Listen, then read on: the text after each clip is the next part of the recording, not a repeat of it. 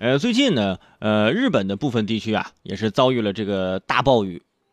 然后呢，目前这很多地方也是受灾啊，有很多人是无家可归啊，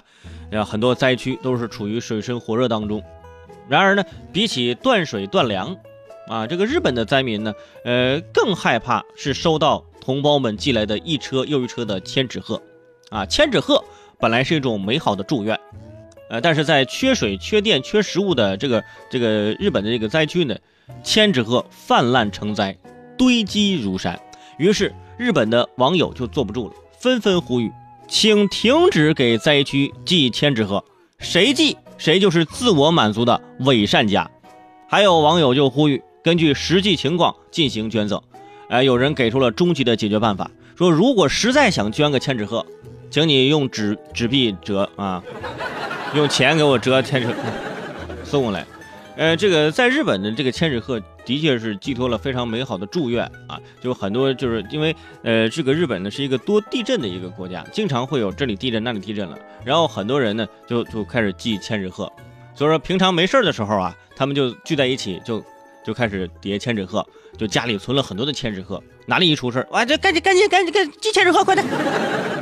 千纸鹤就赶紧寄过去，所以说一般这个灾区收到的第一批的物资啊，不是帐篷也不是水，先打开，呵，千纸鹤，你看，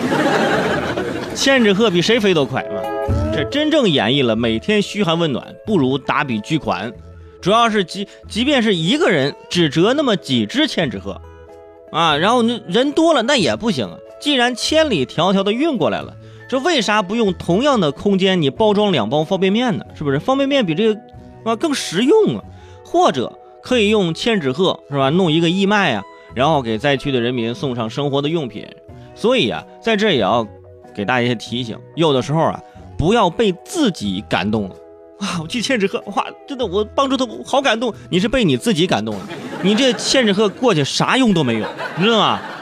真的还平添很多垃圾，还得处理了。当然了，这对于这个受灾的朋友，要给予祝福和帮助，祈福嘛，这是这是对的。而且千千纸鹤在日本也是祈求平安的一个象征，所以送千纸鹤啊，好心的确是好心，但是送的实在是太多了，不仅占地方啊，还不能拿来蘸酱吃，是不是？这就跟啊，这这个地方没有电了啊，然后就说我们一起，我们一起用爱发电啊，这有异曲同工之妙，有用吗？你还是没电了。灾民估计就要说了，那什么，心意我们领了哈。能不能能不能给我们寄寄点泡菜啥吃的过来了？